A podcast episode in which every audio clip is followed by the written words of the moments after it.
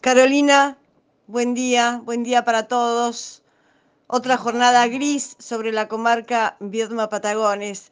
Y por nuestra parte eh, ya nos despedimos. Hoy, hoy nos despedimos por esta semana, claro. Eh, y queríamos hacerlo con informaciones este, positivas y esperadas también. Y por suerte las encontramos. Por un lado, eh, que este sábado será iniciado el pago de los sueldos de junio a los estatales rionegrinos. Los primeros en cobrar serán los trabajadores de la salud, incluyendo el depósito de las guardias y las horas extras. El martes 7 continuará con la policía y el servicio penitenciario y el miércoles 8 con docentes y porteros. El jueves 9 de julio percibirán sus saberes los agentes de la ley 1844 ese mismo día, la provincia pagará las pensiones de bomberos voluntarios y los sueldos a los poderes judicial, legislativo y los organismos de control. Por otra parte, el gobierno garantizó el pago del medio aguinaldo a los trabajadores desde la Administración Pública Provincial en forma completa en julio, solo para el personal de salud, policía y servicio penitenciario provincial, reconociendo el rol de estos agentes en el combate de la pandemia del COVID-19.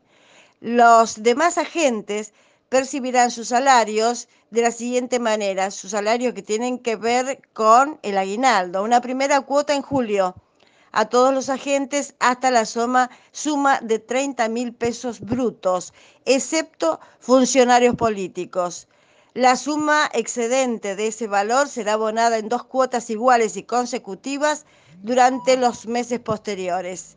En octubre percibirán el medio aguinaldo los funcionarios de designación política. La otra información que interpretamos positiva, Carolina, es el restablecimiento del servicio de lanchas de pasajeros entre Viedma y Patagones, suspendido desde el inicio de la pandemia. Desde el próximo lunes volverán a prestar el tradicional transporte en la comarca. Según señalaron los prestadores, ya fueron autorizados para retomar la actividad bajo un determinado protocolo que no permitirá trasladar a más de nueve pasajeros en la embarcación y todos deberán presentar el DNI que acredite que son habitantes de la comarca. Como en el resto de las actividades, será obligatorio el uso de barbijos y el mantenimiento de la distancia social. El horario será de lunes a viernes, de 8 a 19.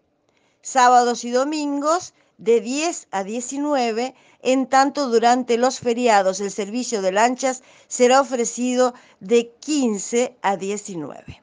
El valor del pasaje fue fijado en 30 pesos. Carolina, y en el marco de lo que informamos ayer, en relación a la denuncia penal formulada en la Fiscalía Temática de Bahía Blanca a cargo de la fiscal Marina Lara. Agregamos que el abogado de Patagones, Manuel Massa, actuará como particular damnificado, tal como se le, se le denomina en la justicia bonaerense al letrado que representa a la familia denunciante. Ahora solo resta esperar la actuación de la justicia, el inicio de la investigación, y en este sentido Queremos reiterar que esta denuncia penal formulada contra Néstor Pinta está vinculada a su presunta participación como facilitador y promotor del delito de corrupción de menores.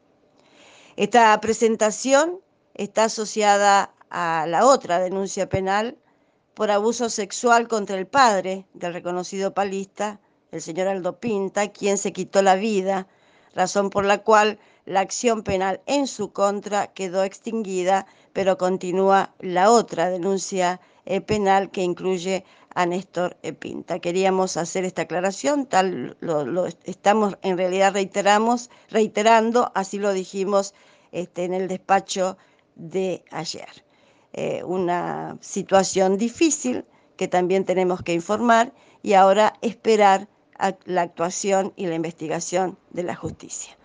Caro es todo por hoy. Desde aquí, el deseo de un excelente fin de semana para todos será hasta el próximo lunes.